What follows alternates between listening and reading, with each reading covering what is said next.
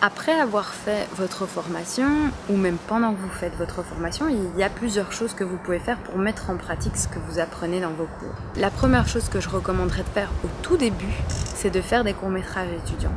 L'avantage des courts-métrages étudiants, c'est que par rapport à la figuration, vous pouvez avoir des rôles intéressants, des vrais premiers rôles dans le court-métrage.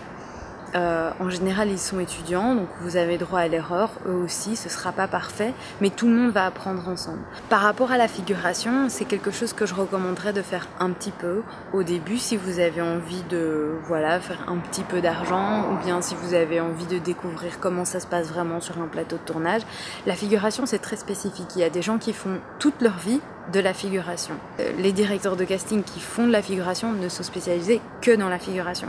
Donc si un directeur de casting qui fait de la figuration vous aime bien, il va toujours vous appeler pour de la figuration parce que c'est pour ça que lui, il est appelé. Si vous voulez faire autre chose, il va falloir changer euh, vos habitudes, vos connexions et aller vers d'autres relations que vous avez envie d'avoir. Après les courts-métrages étudiants, vous avez les courts-métrages qui sont rémunérés.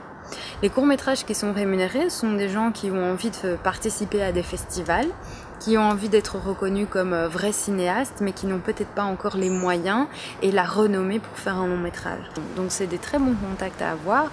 Euh, ce sont en général des gens qui ont une équipe autour d'eux, etc. Donc du coup, c'est intéressant pour vous. Et puis vous allez participer à des festivals et potentiellement remporter des prix. Après les courts-métrages rémunérés, un très bon moyen de se faire de l'argent quand on est un acteur débutant, c'est de faire de la publicité. Vous allez pouvoir rencontrer pas mal de directeurs de casting et de réalisateurs qui travaillent occasionnellement sur des publicités et qui ont des projets à côté.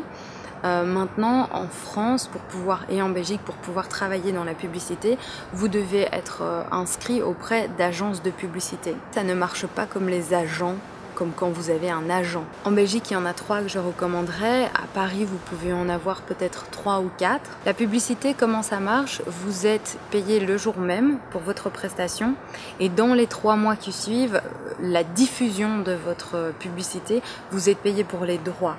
Et les droits, en général, c'est très très très bien payé. Donc, euh, c'est toujours intéressant de faire de la publicité. Maintenant, il faut choisir des publicités qui vous ressemblent et vous n'êtes pas obligé de dire oui à toutes les publicités. Maintenant, il y a autre chose que vous pouvez faire aussi, c'est euh, faire votre, vos propres réalisations. Donc, si vous avez envie d'écrire, si vous n'avez pas envie d'attendre que quelqu'un euh, vienne vous donner un rôle, bah, rien vous empêche de prendre votre caméra ou votre téléphone et faire des réalisations vous-même et de filmer et de les poster sur YouTube.